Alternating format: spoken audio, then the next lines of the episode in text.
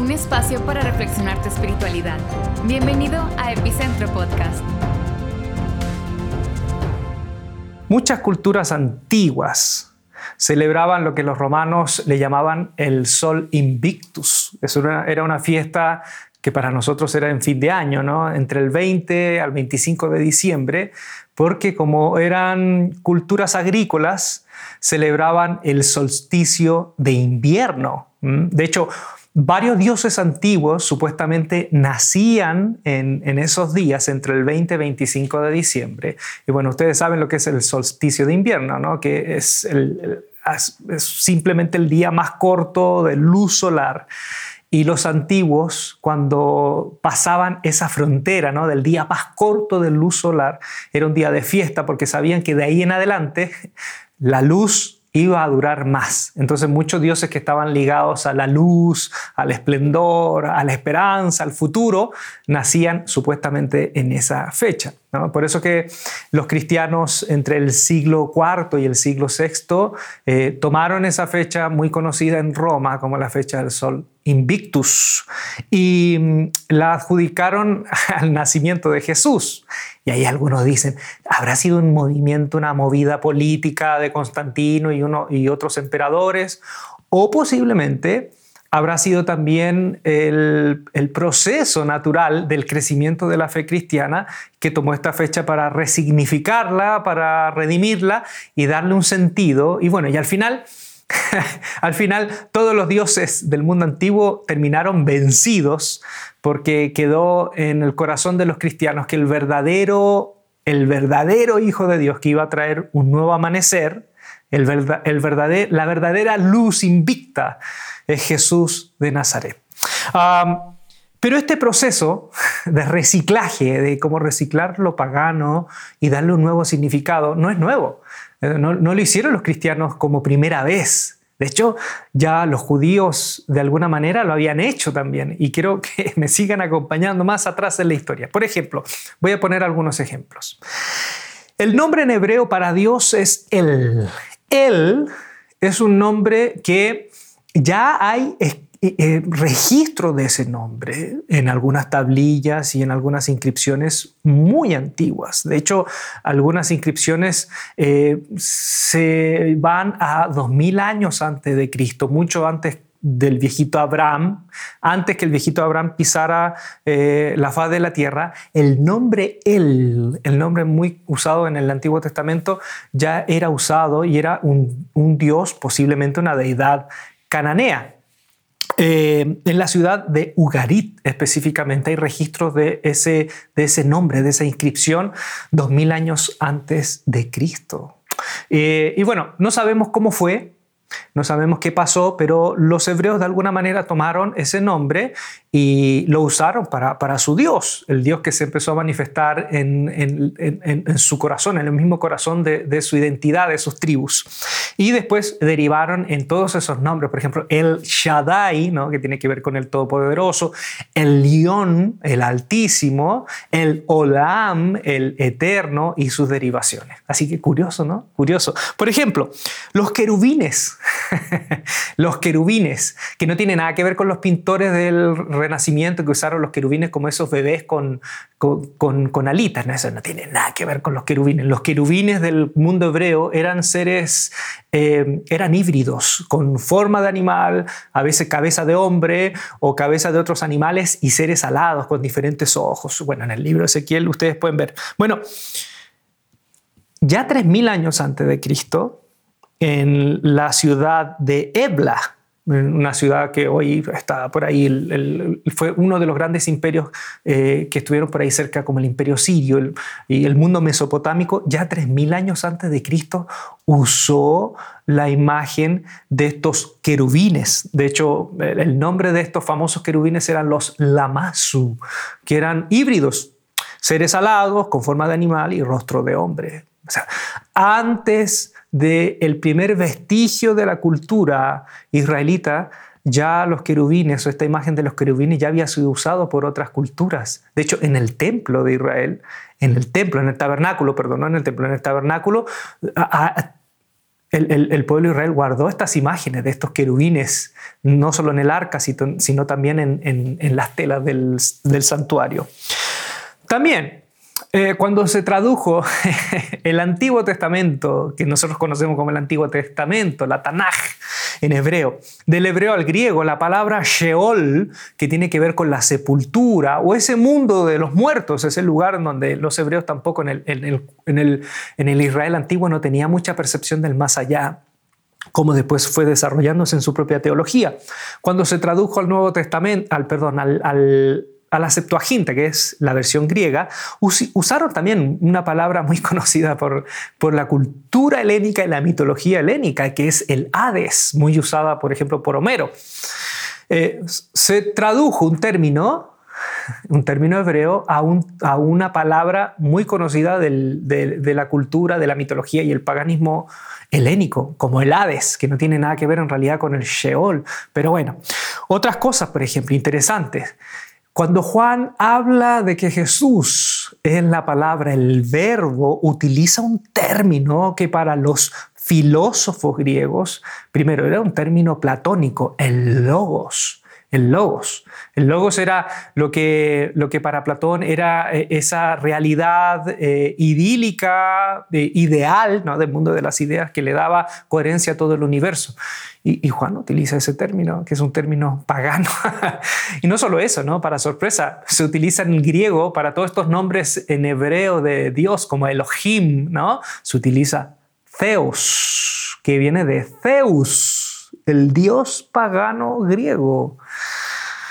Por ejemplo, en, las misiones de Pablo, cuando Pablo llega a las ciudades eh, de Asia Menor como Corinto, uno puede leer las cartas de Pablo a los corintios, hay un suceso que aparece, que, que acontece en la iglesia de Corinto y que es que los cristianos hablan lo que Pablo les denomina la glosolalia. La glosolalia, eh, para el contexto de la carta de Corintios, era un lenguaje ininteligible, no es como en Hechos 2 que hablaron idiomas, dialectos, no, acá era un lenguaje ininteligible que no tenía ningún acercamiento a ninguna lengua del contexto y que los cristianos de Corinto que tenían esa experiencia, ellos decían que estaban hablando la lengua de los ángeles el idioma de los ángeles. Bueno, curiosamente, ningún judío en, la cultura, en la espiritualidad judía, no se sabe este, de, este, fenómeno de hablar en lenguas. ¿Por qué estos otros cristianos o estos cristianos de, de este mundo helénico, este mundo de Asia Menor, viven esa experiencia? Curiosamente, esta experiencia no era nueva para ellos.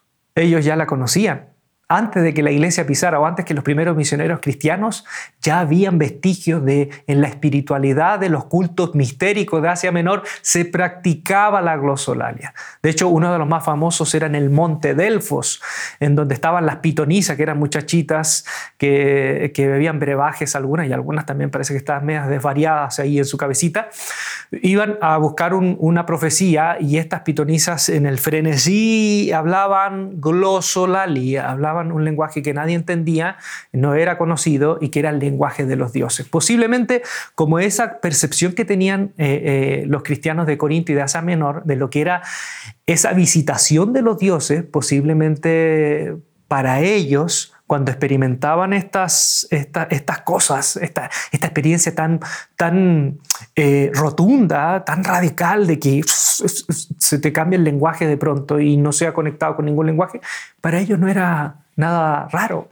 Ellos ya tenían esa concepción espiritual de que los dioses tocaban a las personas la lengua, sobre todo a las mujeres, y las hacía hablar estos idiomas. Por eso que eh, Pablo también es interesante, no, no prohíbe, pero sí conduce al mejor camino esta experiencia, y él le dice que es una experiencia, si lo, si lo vive un cristiano, es una experiencia del Espíritu de Dios.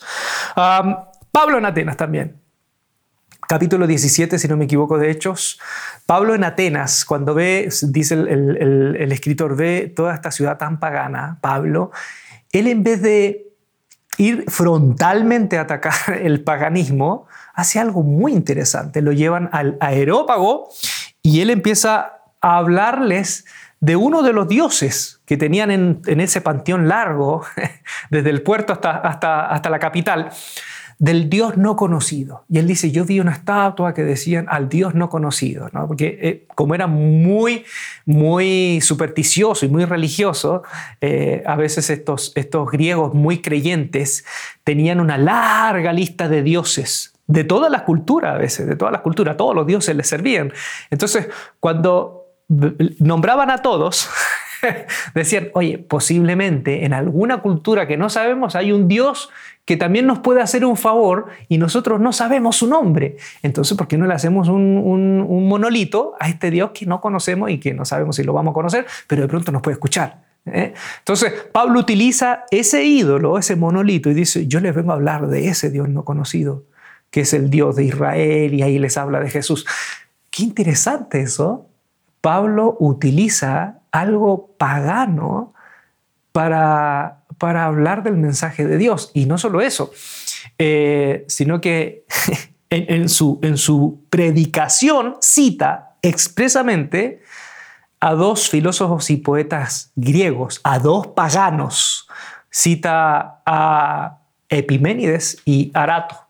Entonces, uno ve eh, en, ese contexto, uno ve en ese contexto que Pablo también es una persona que sabe, no ataca frontalmente, sino que sabe torear, eh, jugar con el toro del paganismo para resignificarlo y también poder utilizarlo como una estrategia evangelizadora. Ya lo vimos, ustedes pueden ver en el mensaje de Epicentro, ¿dónde está Satanás? Eh, este término que utiliza Pedro y utiliza también Juan de Patmos en Apocalipsis, la estrella de la mañana, para referirse a. Y nos transportamos a un mito antiguo, mito mesopotámico, que también estuvo en Siria y también eh, estuvo en, Persa, en Persia. El Helel Ben Sharar, ¿eh? el hijo, el, portador de la luz de la mañana, que era el planeta Venus, y que los dioses antiguos utilizaban este término, ¿no? El, portador o el lucero de la mañana o la estrella de la mañana, como ese hijo de los dioses que iba a traer un nuevo día. Pedro y Juan retoman de todo eso y dicen, no, la verdadera estrella de la mañana es Jesús. Eh, ¿Qué más? Eh, bueno, tengo varios, varios ejemplos, pero a, a, lo que voy, no sé si están entendiendo lo que le estoy diciendo, ¿no? Que hay una línea en la Biblia cuando se rechaza el paganismo, se rechaza la idolatría, cuando esta idolatría y este paganismo me aparta de Dios. Y puede ser paganismo literal, concreto, de una imagen, un culto, pero también puede ser un paganismo eh, escondido, un paganismo como el amor al dinero, que puede ser mucho más pagano que una estatua de, cualquier cosa, de cualquier santito. Bueno, pero también hay esta otra línea que le estoy diciendo, de la utilización de ciertos elementos culturales para resignificarlos y redimirlos y poder utilizarlos para hablar acerca de Dios. Por ejemplo, en Pentecostés, y voy terminando, en Pentecostés cuando cae el, el Espíritu de Dios, dice que empiezan a hablar en diferentes lenguas. ¿no? diferentes dialectos. Y eso te da a entender una cosa, ¿no? que no hay una lengua oficial de Dios. Eh, porque hay otras religiones que dicen, esta es la lengua oficial de Dios. En la cristiandad lo que creemos es que no hay una lengua oficial de Dios. Todas las lenguas y todos los códigos culturales pueden ser de Dios cuando tienen el fin, porque dice que cuando predicaban en diferentes dialectos hablaban de las grandes maravillas de Dios. Entonces, todo elemento cultural puede ser de Dios cuando se utiliza para hablar de las grandes maravillas de Dios. Otro ejemplo, cuando Pablo eh, eh, no, le, no, le, impide, o sea, no obliga a estos cristianos que vienen del helenismo a que se circunciden, ¿se acuerdan? Bueno, no estuvieron ahí, yo tampoco, pero de la lectura, ¿no? Cuando, cuando estos judaizantes quieren obligar a esto a que sean judíos, Pablo les dice, no vamos a obligar a estos que sean judíos, no los vamos a hacer judíos, porque la fe, la fe de Dios toca toda cultura, pero al mismo tiempo trasciende toda cultura. En otras palabras, lo que Pablo está diciendo con eso, y no solo Pablo, todos estos cristianos que defendían, ¿no? La no circuncisión es, para ser cristiano, no necesito adoptar una cultura como si esta fuera la cultura de Dios. Debo aprender a vivir mi fe, mi fe, en mi cultura. ¿Bien? Entonces, dicho lo anterior, voy a apagar esto, porque si empiezo a leer esto y me... me voy y empiezo a seguir y sigo hablando. Quiero, quiero decantar en esto. Quiero ya ir aterrizando. Eh, detrás mío hay un árbol. Yo no crecí en un ambiente cristiano, pero para mí el árbol significa algo, y, esto es muy personal. Yo vengo de una familia muy pobre, muy pobre. Yo a veces le digo en broma ¿no? que mi papá no tenía para regalo y yo iba a buscar un regalo debajo del árbol y encontraba muchas navidades un papelito que decía siga participando. O sea, y eso era verdad.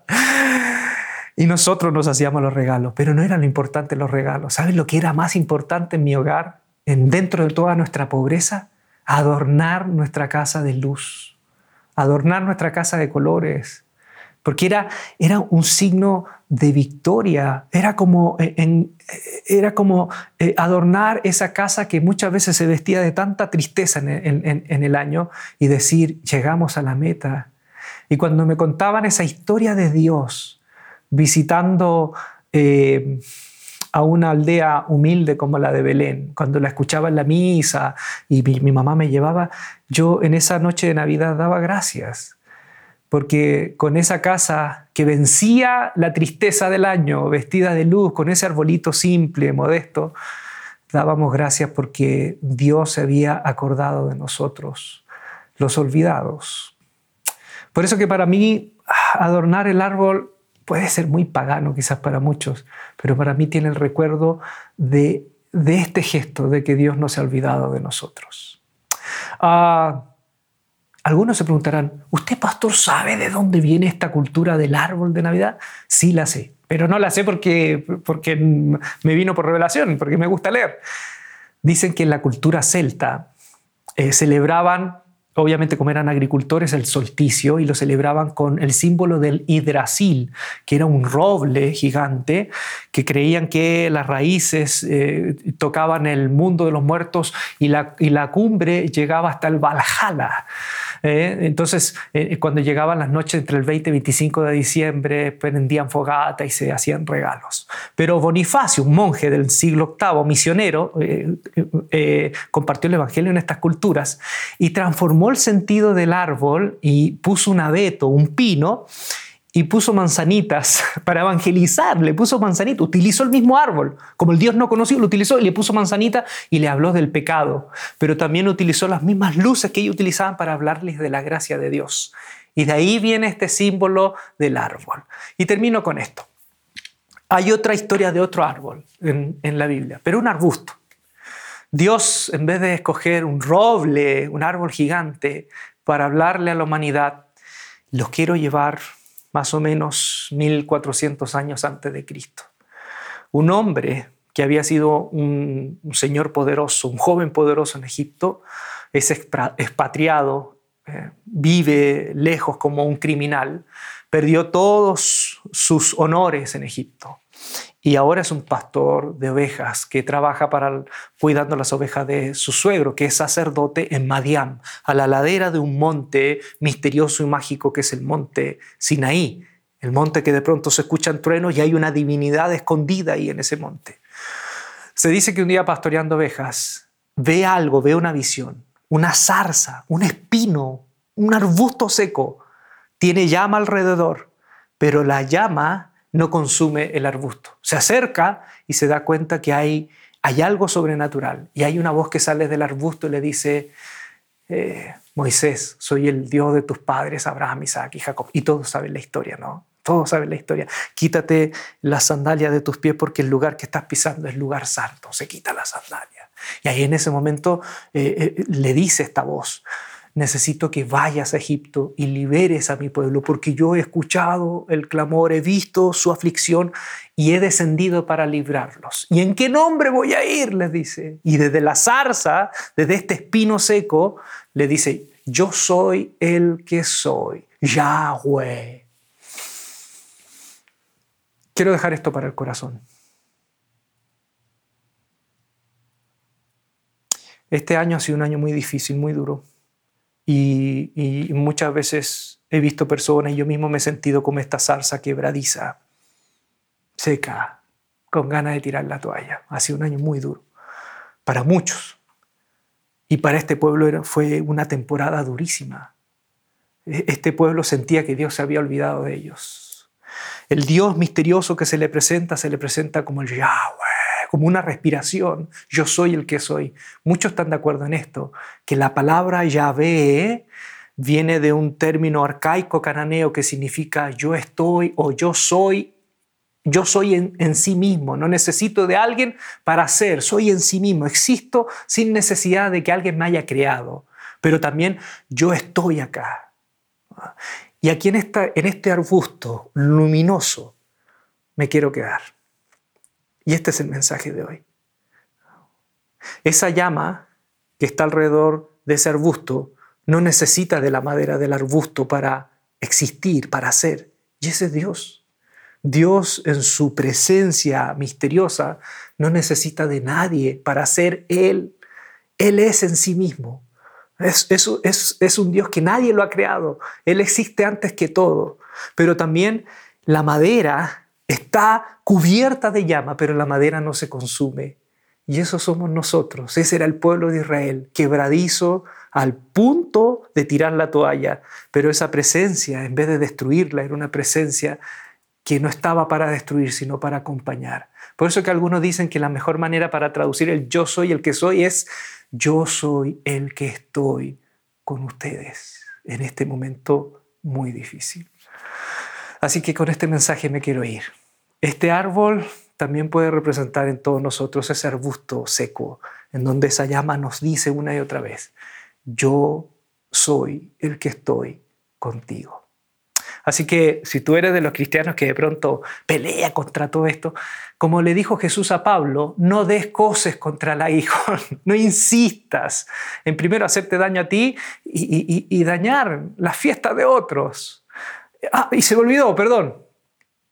No des cosas contra la legión. Ah, no sabía. ¿No sabías tú? que esa frase tampoco la inventó Jesús. El Jesús resucitado se la dice a Pablo, pero era una frase inventada por un pagano, Eurípides. Así que ni el Jesús resucitado tuvo problemas para usar lo pagano y resignificarlo y darle un sentido y una lección.